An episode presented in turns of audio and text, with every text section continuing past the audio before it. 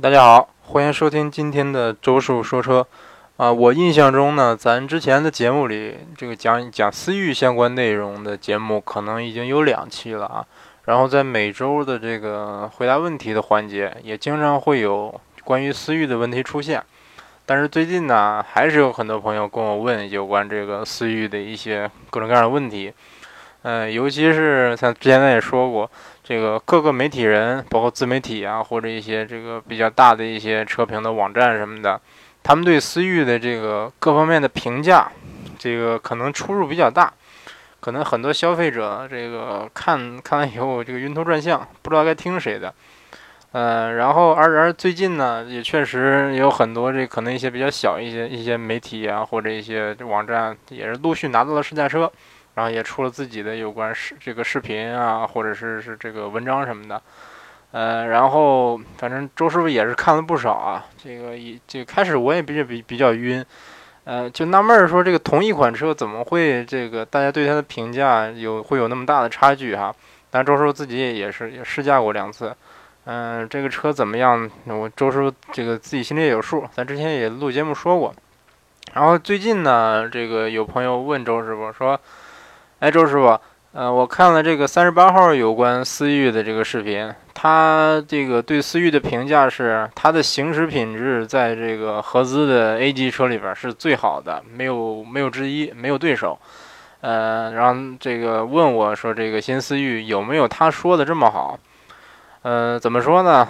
我我个人觉得哈，这个其实我一直觉得这个新思域这个车，嗯，本质就是个买菜车。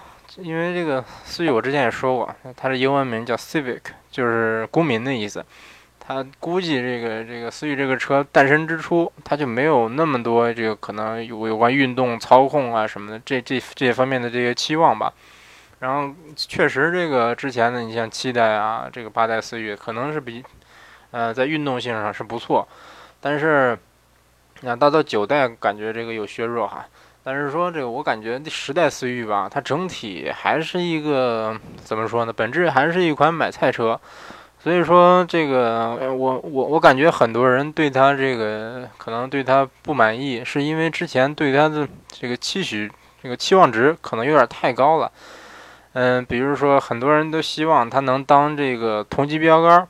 然后发现，哎，他这个有这个这这个缺点，那个缺点，这儿做的不好，那儿做的不好，然后开始觉得说，哎呀，这思域不行啊，开始这个可能对思域提出了一些这个不满意的声音，或者说批评啊，或者有的人可能是吐槽啊，或者说有的人被，嗯，被别人说成是喷或者是黑。其实我是觉得吧，说一个车不好，未必就是就是就是黑，就是喷子。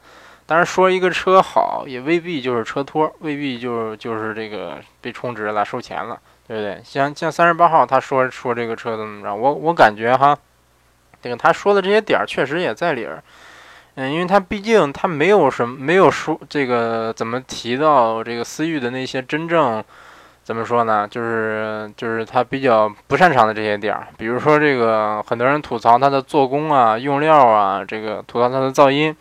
这些方面，包括这个这个涡轮迟滞、动力的迟滞什么的，呃，确实它有这样有这些的问题。但是我也我也我之前的节目里确实也是帮思域思域说过话，但是说也不是说，呃，就是说思域啊思域做工就挺好，这个用料就挺好，这个同级第一。那没有，它确实这个做工用料是一般，肯定算不上好。反正你像我说说这个车，我肯定说一提到思域，我肯定不会说啊思域这个车做工用料特别好。嗯，内饰哪哪都是软的，我肯定不会这么说，对不对？这个确实确实是这样。这个毕竟是不是？这个之前之前那个怎么说呢？其实之之前东风本田的车一般来说哈，我感觉做工用料没什么太大问题。但是说这个新思域，我感觉有可能是第一批车的问题啊。它确实，呃，在一些你像接缝啊，包括一些这个塑料件儿一些方面，它确实可能做工稍微差一点。然后用料这个怎么说呢？很多车评车评人呢，还包括很多媒体都在喷，都说它这个用料不好。其实，嗯，我也我也说了，实际上来说，你真正去数哪是软哪是硬的，它它并没有说说差差在哪儿。主要就是说，这个但是本田这个车企也比较比较轴哈。当然，思域这个车我感觉也是，呃，但是日日本人多少有点死心眼。之前有人说日本人精，呃，确实这个我感觉作为商人来说，日本人是比较精的啊。但是说在思域这个车上，我感觉它就有点儿，呃，尤其是在这个软硬材料的把握方面哈，觉得多少有点傻了。比如说这个有的人有的车，咱不说某不说哪个牌子了啊，把你身体接触到的这些地方，它给你做成软的。然后你身体摸不到的地方，你比如说这个中控这个仪表的上边啊，中控台上边啊，比如车顶啊哪儿啊，它都啊，但车顶一般都是软的。比如说这个 A 柱 B 柱啊什么的，它可能给你用用这个硬塑料，用比较硬的材质。但是说你真正腿接触到的地方，比如说这个呃挡把两边儿这个接触到那那一块儿，包括这个扶手这块儿，它给你用软的啊，用搪塑，当然也有可能用真皮什么的，然后给你营造出一种啊这车用料不错的这这种错觉。包括这个，你像很多车的 B 柱地方，它它跟这个车顶上一个材料可能是尼龙的，当然说很多车可能是塑料的，但是说这种塑料它可能就是你要不要不一般人不那么不那么这个去注意注意关注这些地方啊，要不是一可可能一般人也接触不到这些地方，但是思域呢，它给它跟人接触的这些地方，就像我刚才说的，什么挡把两边啊，像这个 A 柱 B 柱啊这些地方，它反而用的都是塑料。嗯，当然说你要你要是真说这个真去上车摸的话啊，这个它确确实这个很多地方该软也是软的。你比如说它它跟飞度差不多，它这个呃咱们中控台的前面有一个这个那个饰条的上面这一块都是搪塑的，然后这个仪表上边这一块是一块真皮，然后其他的地方是是这硬塑料。然后跟这个手接触的地方，但是我说的是高配车型，这个你要是说。最低配这个真皮座椅都没有的版本，那咱另说。反正这个，反正说前这这个主驾驶和副驾驶的车门把手这块有一半吧是软的，呃，但是它这个不软的地方，你基本上你手也能接触到。这个如果有的人可能有的人他爱这么评价评车的话，他上来就敲敲这儿，敲敲那儿，摁摁这儿，摁摁那儿，他觉得说啊，这这个这车哪哪都是软的，就是好车，他就能挑到这些地方，是不是？但是说。其实我感觉也没必要说真的这个拿太拿这方面这个东西说事儿，因为毕竟你去看看速腾，看看零度，是不是？它这个内饰也有很多硬塑料，也是大片的硬塑料。嗯，当然说大众它它最擅长的一点就是把这些比较廉价的材质哈，然后做的很有高级感。就是它能把塑料做出真皮的感觉来，对吧？这个这点就跟日系相反，日系就是明明是真皮的这个缝线，真皮缝线的这这些这个内饰，愣的让让你看出是塑料感，有的人都会觉得是塑料的。你就比如说这个，嗯，比如说咱咱不不说哪些车了啊，这个说有有有有时有的有可能有人说那是黑它，反正就是我感觉日本人的这一点就是做的不是太好。另外，呃，还有一点就是隔音这个问题啊。也是众说纷纭，有的人说这个说说它隔音不错，有的人说它隔音不行。我觉得我个人觉得哈，这个这个思新思域的隔音可以接受啊。当然你肯定不是说这个同级别里最好的隔音，也不是说数一数二的隔音。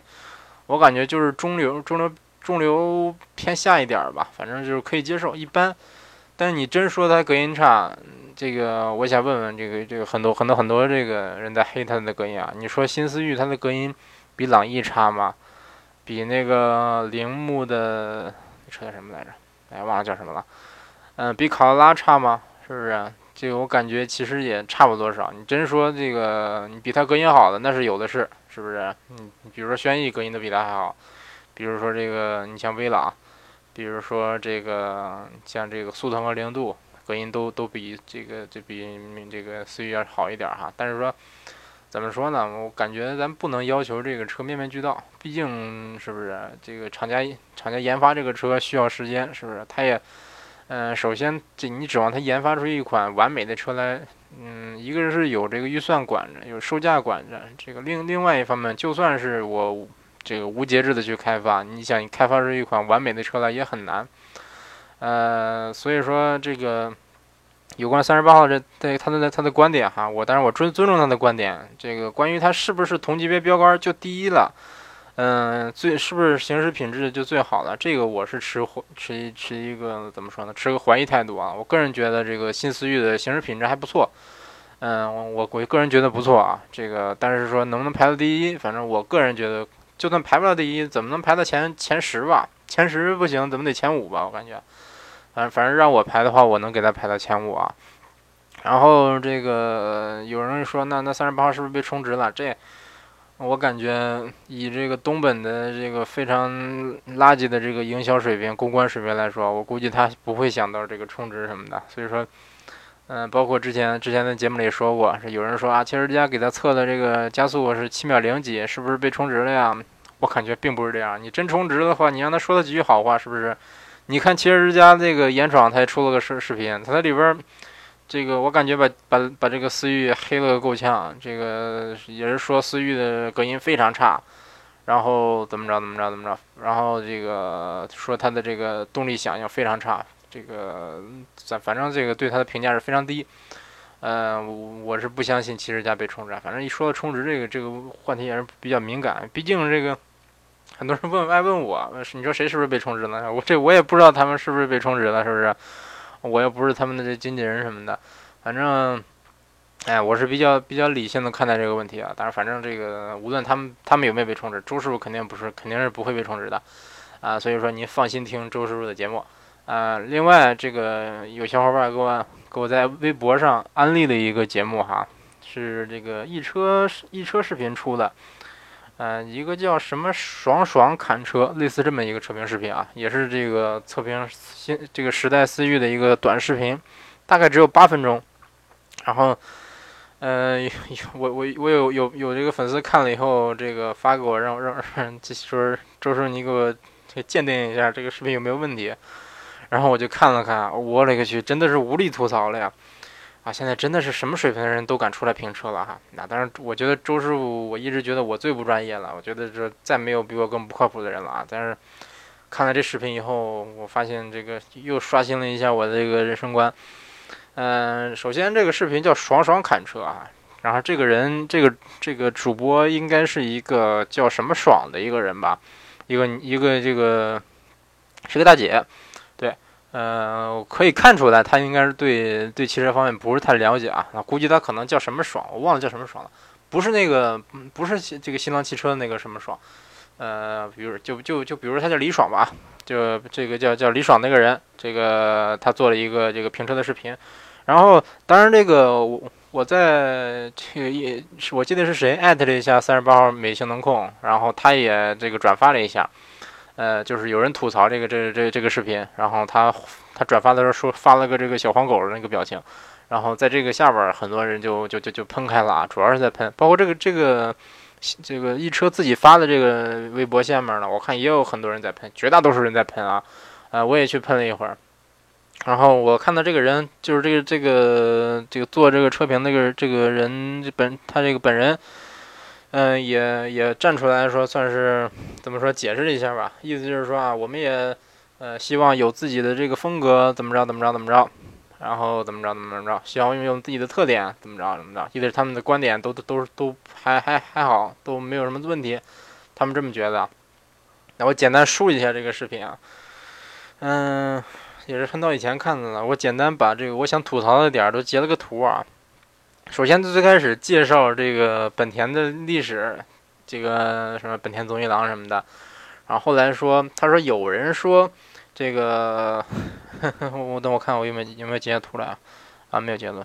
反正他大概就是说，这个有人说 F 一因为本田的涡轮增压而禁用了涡轮增压，然后就然后又怎么怎么着，反正这个说奥迪的。呃，因为奥迪的四驱太太强了，所以 F 一禁止这个奥迪使用四驱，禁止所有的厂商使用四驱。呃，大概就是就是说这么个意思。哎呦，不是，我说，哎，我这个你说前一半还有点有点根据哈，那确实当时这个本田确实是跟那个迈凯伦这个算是算是合作参加比赛，然后这个当时本田是以这个发动机供应商的身份参加的，他他给这个迈凯伦提供这个 1.5T 的涡轮增压发动机。当时他做的这个发动机确实不错啊，这个做调调出了这个一千多马力，嗯，但是因为寿命非常短，然后导致说他们当时一个赛段就能跑废一个发动机。后来这个后来这个联盟就给给他讲强制加了一个规定，就是说以后每年，呃，每年的所有比赛只能用六台，好像是六台发动机啊，大概是这样。然后就是等于说给这个发动机的可靠性设了一个这个限制，这样它就不能无限制的这个刷高功率了，对不对？然后，呃，这个但是在就在这个这个情况下，在这个前提下，嗯，当时的本田迈凯伦车队还是得了七个还是八个这个 F1 总冠军啊，呃，非常强，真的是非常强。这这个问题就是说明的是，这个本田当时确实在涡轮增压，在九几年吧，应该是，反正是很早以前了。当时就已经在涡轮增压方面有一定的建树了。我估计这个这个人可能是想表达这个观点啊，但是说你这个你这么说说会让人误解的。嗯，首先这个当时的本田只是发动机供应商，嗯，另外这个 F1 也没有彻底禁用涡轮增压发动机，因为这个我们这个 F1 它这个什么叫 F1？这个 Formula One 这个一级方程式赛车，什么叫方程式？就是说我给你给所有的厂商选一同样的发动机，同样的这个车车身的尺寸、型号、各种零件什么的，嗯，然后你你们怎么怎么着调教出来这个车去参加比赛，啊，大体上来说就是发动机要要一样，然后它这个联盟它它这个发动机的这个规格什么的，呃，不能说年年都在变吧，反正经常都在变。你比如说这个，之前我记得用过这个二点四的八缸 V 八发动机，然后用过当时当时用过一点五 T 的这个四个四缸发动机，现在用的好像也是一点五 T 的啊。呃，首先他说以后就禁止用涡轮增压了，这个有怎么说呢？嗯，会会给人给人一个误解，可能有人觉得啊，我我能用自然吸气。比如说我丰田，我用自然吸气啊，我奥迪，哎，我用我用涡轮增压，本田用涡轮增压，大众用涡轮增压，哎，我这个马自达用自然吸，可能很多人有这种感觉，觉得说啊，是不是因为涡轮增压强了，所以说这个大家禁用涡轮增压，或者就因为本田的涡轮增压强，大家禁用涡轮增压，对不对？但是，当时当时的这个涡轮增压确实，这个本田的涡轮增压做的确实不错啊，嗯，但是这个联盟并没有禁用涡轮增压发动机。呃，另外第二点就是说，又说什么奥迪的四驱什么什么什么，说导致 F 一怎么着？奥迪没有参加过 F 一，这个我也不知道他他是怎怎么什么的啊？呃，不知道他是他是从哪儿来的这个根据。总之这个这不重要啊。嗯，他然后他简单的讲了讲有关这个思域的历史啊，这段这段倒是没没什么问题啊。然后开始说这个新思域这个车。首先，他说这个新思域的外观，他把它的长寸这个长宽高轴距跟这个昂克赛拉、这个速腾和福克斯做了个对比，然后说得出的结论，嗯，思域的车长其实车长是四米六四米六五，然后宽一米八，高一米四一六，然后轴距两米七，呃，然后他得出的结论是新思域的轴距没有昂克赛拉长，然后新思域的车长不如速腾。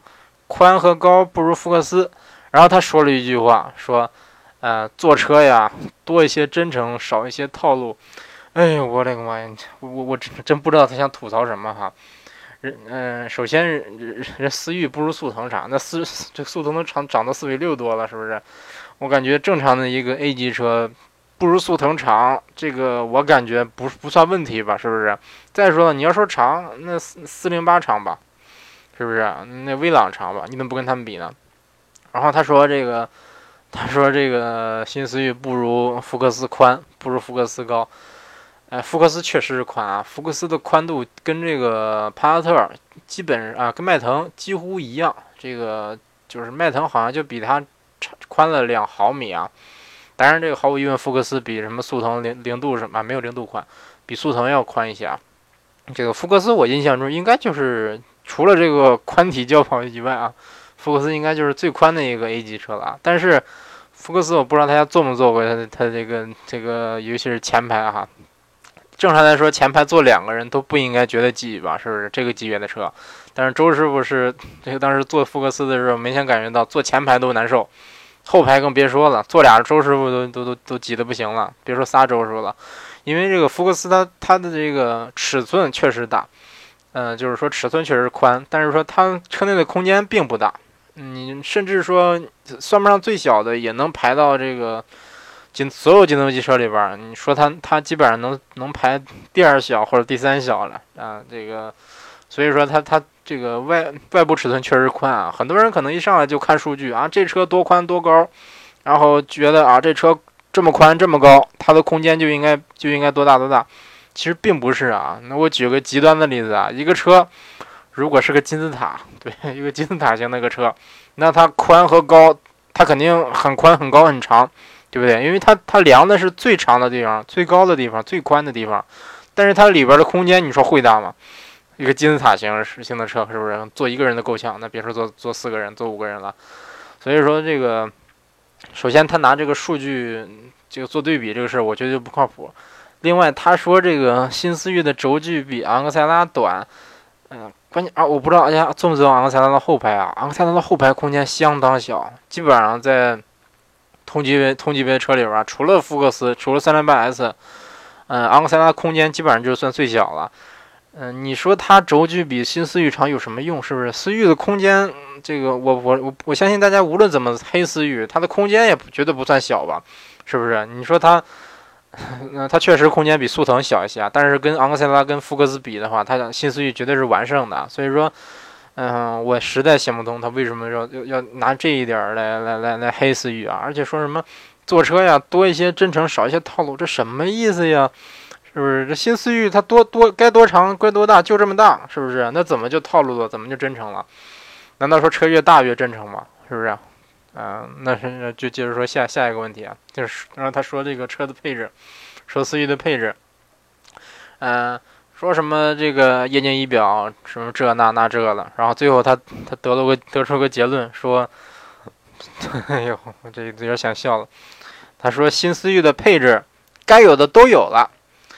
呃，对他，哎呀，他，哎呀，我正常正常的这一些媒体，你说它配置高是不是？说技术配置高怎么着？你或者说全系没有配这个后视镜电折，是不是？你你这么说都可以。你说它该有的都有了，别的不说，液晶仪表这个配置该有吗？紧凑级 A 级车有哪个车有液晶仪表？那合资车啊，这个比亚迪不算，包括这个乱七八糟的什么什么，这个我觉得思域的配置。这个，你你你怎么评评价都行哈。你说该有的都有了，这个这有点略略不靠谱啊。另外，他还说了这个，说了一个，呃，那个那个思域的自动启停的这这这这这个功能哈。但是他说的这个功能，他没有说他那个 Auto Hold，就是那个电子手刹的功能。他说这个我必须要踩下刹车以后，这个它它这个发动机才会熄火。我不知道他试驾车的时候有没有关掉的这个这个 Auto Hold 功能啊，就是这个电电子手刹那那个自动驻车功能啊。如果是它它这个开着功功这个功能的话，因为我记得我当时试的时候，你基本上这个油门踩到底啊，不是油门，刹车踩到底，这个车就会熄火。然后轻踩轻点油门，啊，这时候你不用一直踩着刹车啊，就是轻点油门，这个手电子手刹就会解解除啊。所以我嗯，我不大清楚他这他这这一段想表达什么意思啊。嗯，然后他大概大概想说的是，这个自动这个思域的自动启停达不到节能减排的效果。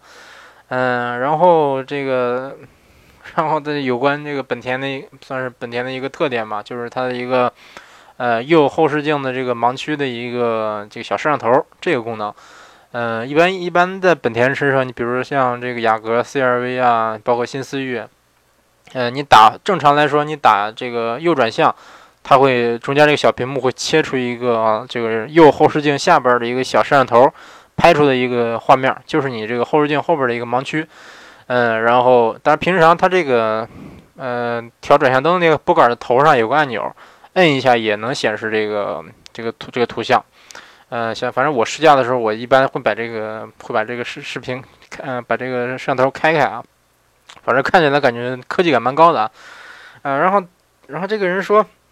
他说：“我们平常开车的时候，大家都习惯了看右后视镜，所以，呃，我感觉这个功能很鸡肋的，到到到现在都没 没有发现这这个功功能有什么特别实用的地方。哎呦，这个真真，这个大姐真的是把这个女司机的这些 这些什么这些特缺点暴露无遗啊！啊，我知道你开车看右后视镜，但是什么叫盲区监监测呀？什么叫盲区呀？”就是你右后视镜看不见的地方才叫盲区，为什么会弄这么个配置？就是怕你这个你在后视镜的盲区里有个车，然后你还并线，结果给给他刮了蹭了什么的，所以安排了这这么个配置。然后这这个好吧，这个大姐是女司机，那我也我也不吐槽了。不是说我我这个多么多么歧视女司机啊，就是他觉得他说的这个观点，哎呦好，这真真的我有点有点难以理解啊。呃，然后下，然后这个对着车有个总结，说这车的优点：动力充沛，空间布局合理，科技感十足。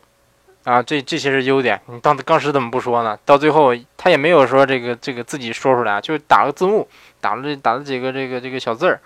然后缺点是舒适性差，价格偏高，变速箱落后。哎呦，这个首先新思域价格还偏高，嗯，顶配十六万九千九吧，然后这个最低配十二万九千九，这个一点五 T 的版本，这价格还高。你跟大众比比，跟福克斯比比。嗯，而且它这个配置，我真心不知道说这些人怎么分析的。思域都都定这价了，还嫌贵，哎呦，我这真我真想给这个东奔，嗯，这个鸣个冤哈。然后说它舒适性差，但他说的不是悬挂舒适性差，这个它悬挂还是挺舒服。他说的是这个座椅，他觉得这个座椅不是太舒服。然后说这个变速箱落后。哎，这个就就是一 CVT，有什么落后不落后的呀？是不是这个非得用双离合吗？斯铂瑞上用的八速双离合，是不是？但是它它不可能能装到思域这个这个车里边啊。首先，这个车的空间不够大啊，没有这个斯铂瑞那么大的尺寸。另外，这个本本田它自己对双离合也是有点芥蒂的啊。但是现在一些比较精明的厂家基本上已经都放弃双离合了。哎，刚才好像，好，好像有点地震啊。这个最近地震不多，但是说这个频频率这个比之前要低多了。我记得我刚前几天刚回日本的时候，那时候一天震十次，嗯，这大概就是有感三级四级这样。后来一天震四五次，到后来一天震一次，一天震两次，然后这几天就是好几天才震一次。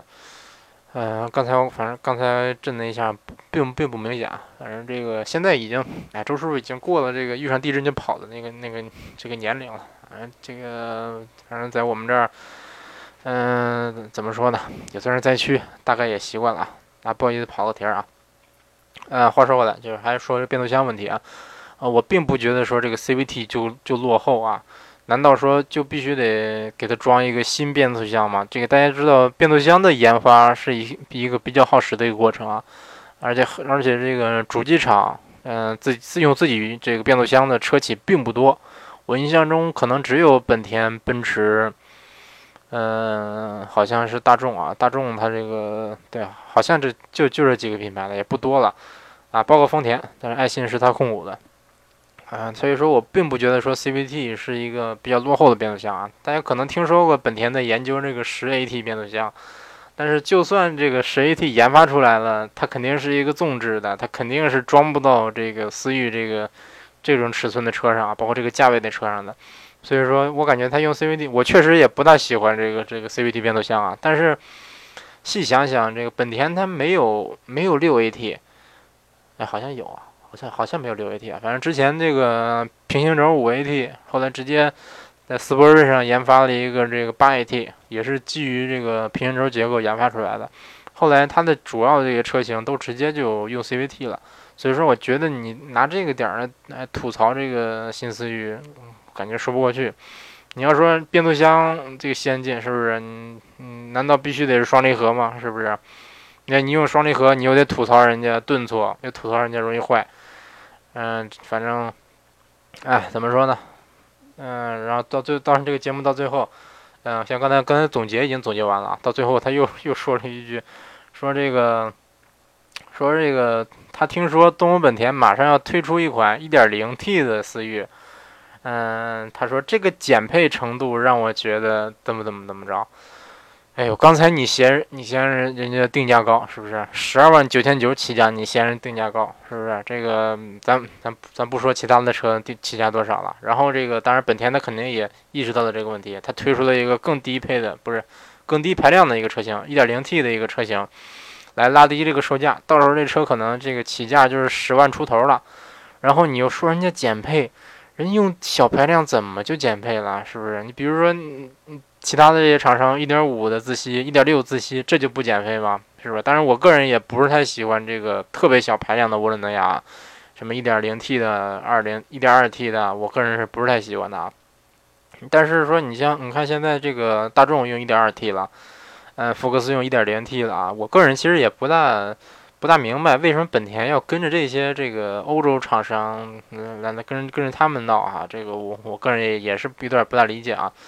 啊，确实最近这个本田的一些这个举动哈，有点让人看不懂。但是我个人还是不觉得说这个一这个一点 Q 一点零 T 算是减配，嗯，等于说，哎，你这不是，哎呀，这个这个我感觉这个东风本田要要要是看这个视频，那是不是该哭了？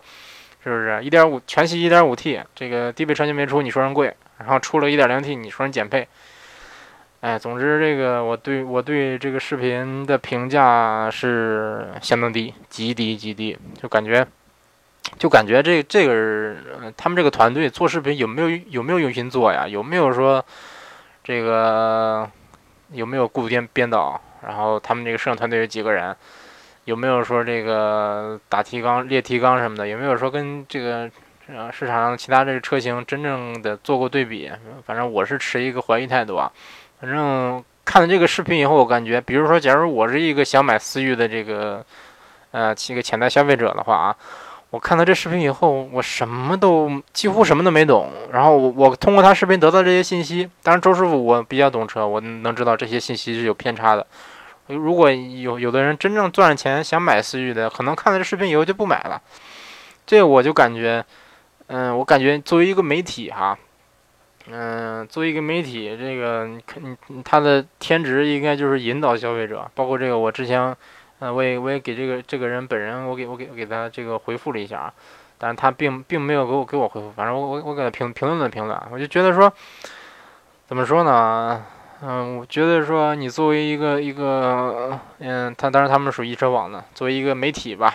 嗯，应该有一定的责任，是不是？毕竟说你是要引导消费者的，你你自己的你说说的一些一些观点呢，是不是？你首先你得有根据，对不对？另外你的这些这些看法，是不是？你不能有一些明显的逻辑性的这个错误。反正，哎呦，这个反正我我我我我对这个视频真的是真的是挺吐槽挺吐槽的啊！我也我也这个，这确实最近这个自媒体时代很多。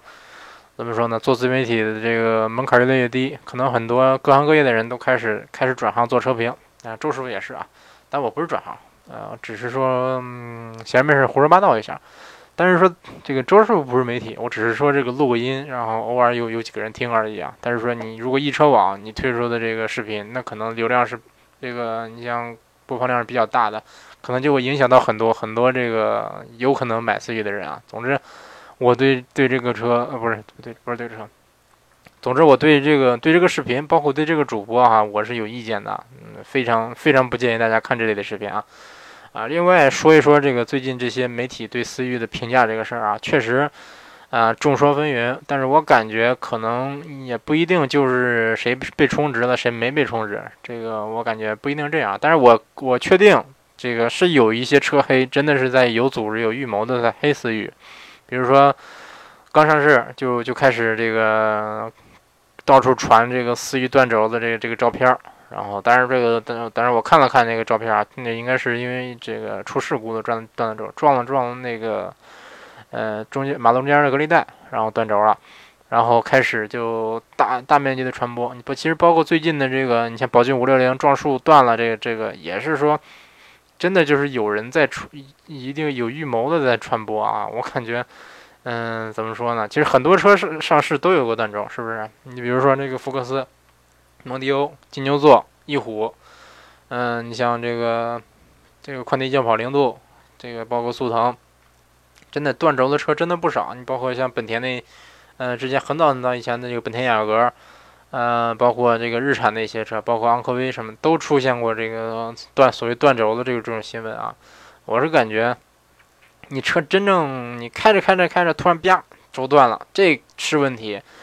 你要是出了事故断轴，我感觉是可以理解的。但是说之前为什么之前我使劲吐槽那个这个这个速腾的断轴事件呢？嗯，因为他说是他的官官方的这个话术说是这车之前被撞过。然后这个导致导致断轴，但是它是真的就是开着开着车就断了，嗯，怎么说呢？我所以我感觉那个真的就是有安全隐患啊。但是说你平常你车真正出了事故断轴断了，我感觉是有是有可能的啊，情有可原的。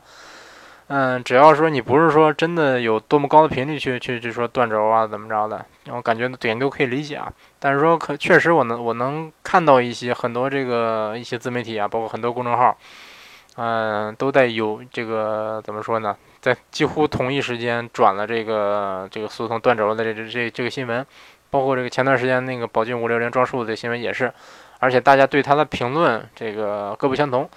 总之，我感觉这个一些，比如说市场潜潜力比较大的车型，肯定会说会招他说黑。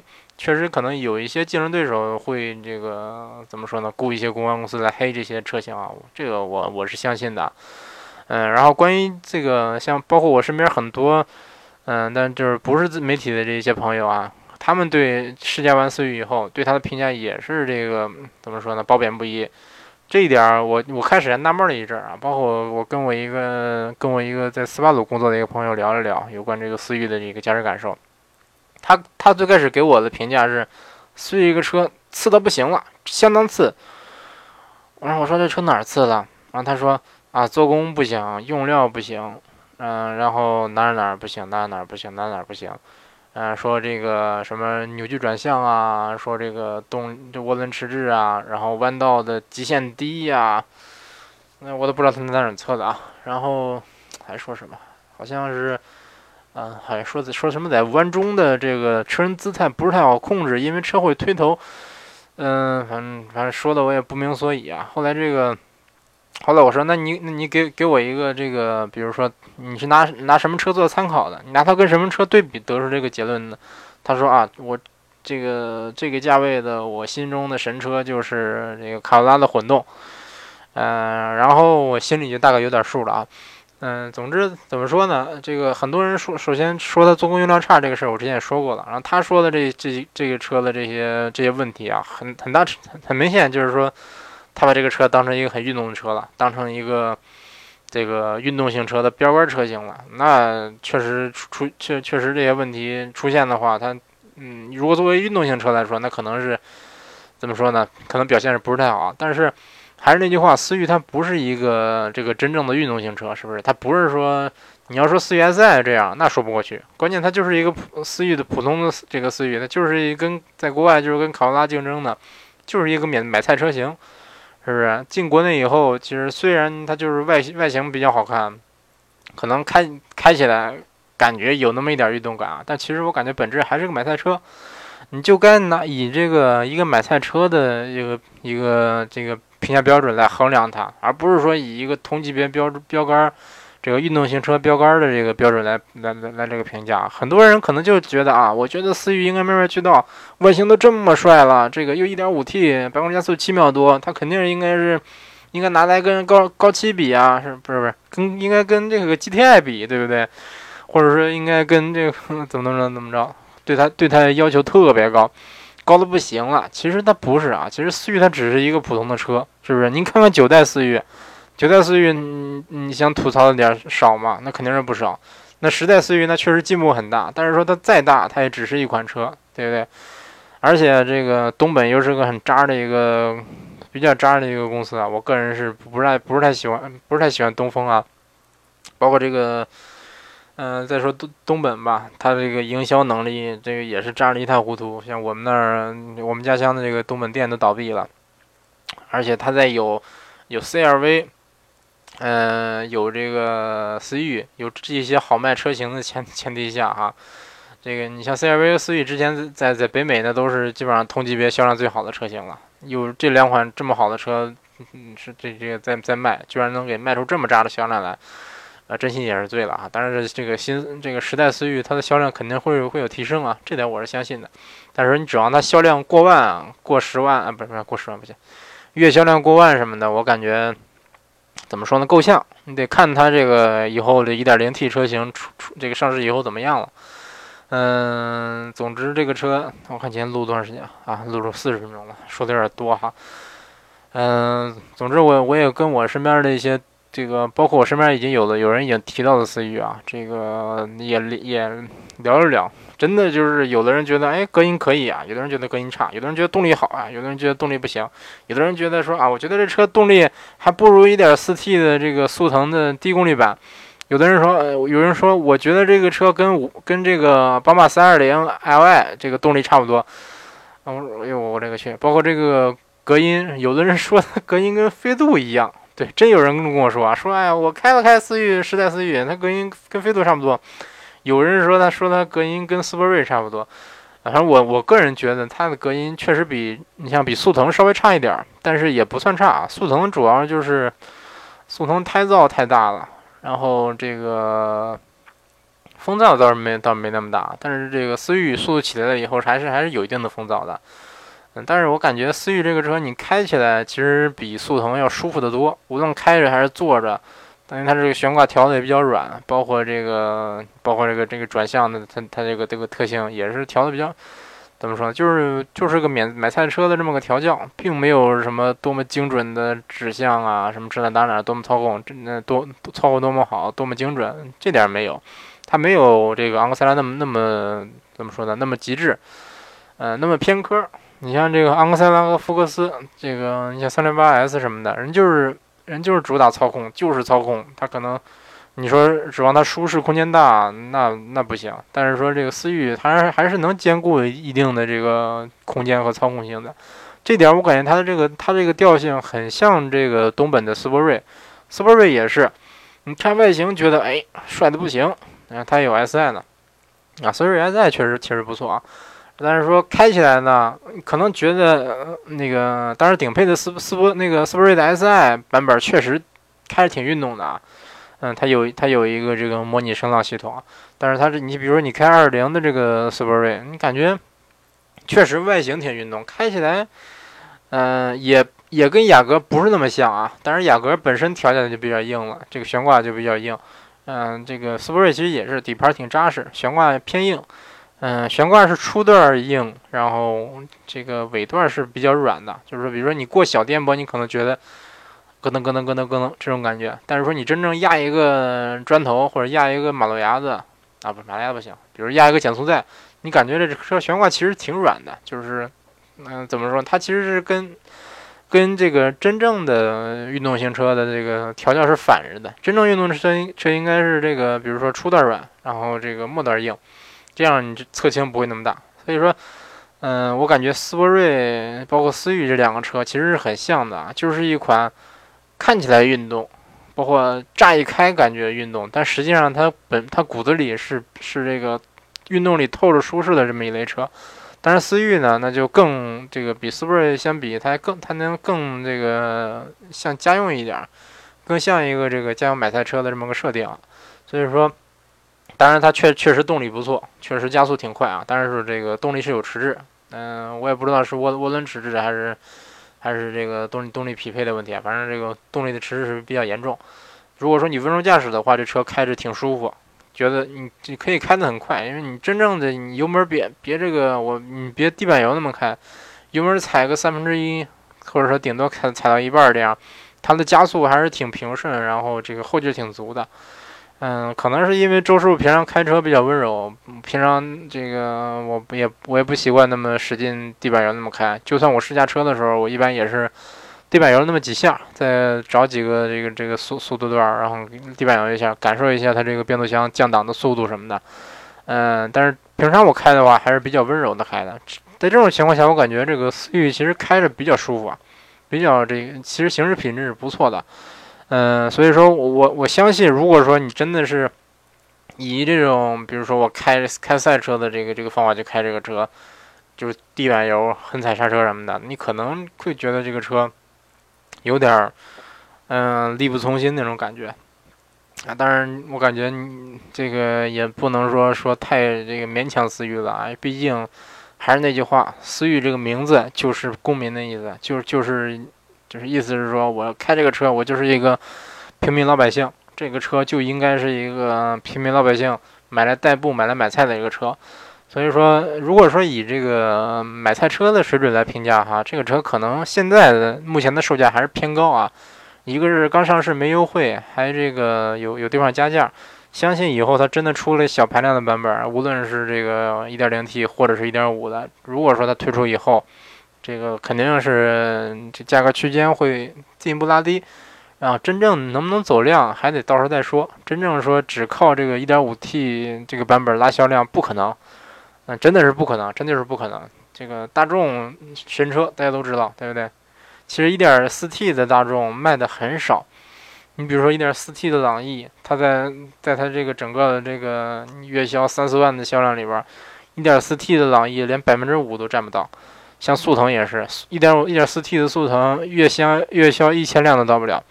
这个也就也就高尔夫它这个一点四 T 卖的稍微多一点。大众其他的车型这个一点四 T 销量非常差。你想神车这个，你像这个紧凑级。这个家用级轿车里边，大众的销量基本上就是基本上算最好的吧，可能前十名里有有六七辆车都是大众的，但是它也是靠这个1.6的这些最最低配车型或者次低配车型，很多还是手动车型来走量。嗯，那这个思域现在只有一点五 T，它不可能这个销量都会带的多高。所以说，我现在我相信这个很多给思域叫好的人，他可能未必会买思域。嗯，可能这个很多人觉，这个对思域来说觉得它贵嫌贵，当然也有有一定道理啊。但是说说句公道话，我觉得这个思域目前为止啊，它这个 1.5T 的这些车型，它的这个定价我感觉是比较合理的。嗯，怎么说呢？这个一说思域又专门说了一期啊，这说了四十多分钟。这个周师傅今天晚饭吃点，喝了点排骨汤，然后。哎，这个盐放多了点儿，这会嗓子有点齁的慌，这会嗓子也基本上快说不出话了。可能今天这个节目录的声音比较小，嗯，等这个节目传传完以后，看看这个声音怎么样啊。总之，这个一不小心又录了一期有关思域的节目。如果说您对思域不感兴趣的话，其实这节这期节目可能听听了以后对您的帮助不大。嗯，总之怎么说呢？希望这个真心想买思域的人，或者说对思域这个比较感兴趣的朋友呢，可以听一听咱这节目，或者说你干脆在跟周师傅私信呢，或者怎么着，咱细聊。嗯，还是建议大家真正的到店去试一试思域啊，因为无论说这个身边这些朋友怎么说，或者说这些媒体自媒体人呐，或者这些这个编辑他们怎么说，这个思域这个车怎么样，它就是怎么样，它。这个您还得亲自去试，是不是？这些编辑他们说了不算，您自己才说了算，因为毕竟是您自己要买车，这个您喜欢什么样的车，只有您自己知道。那这期节目先录到这儿啊，感谢大家收听这一期的周师傅说车，那下期节目再见。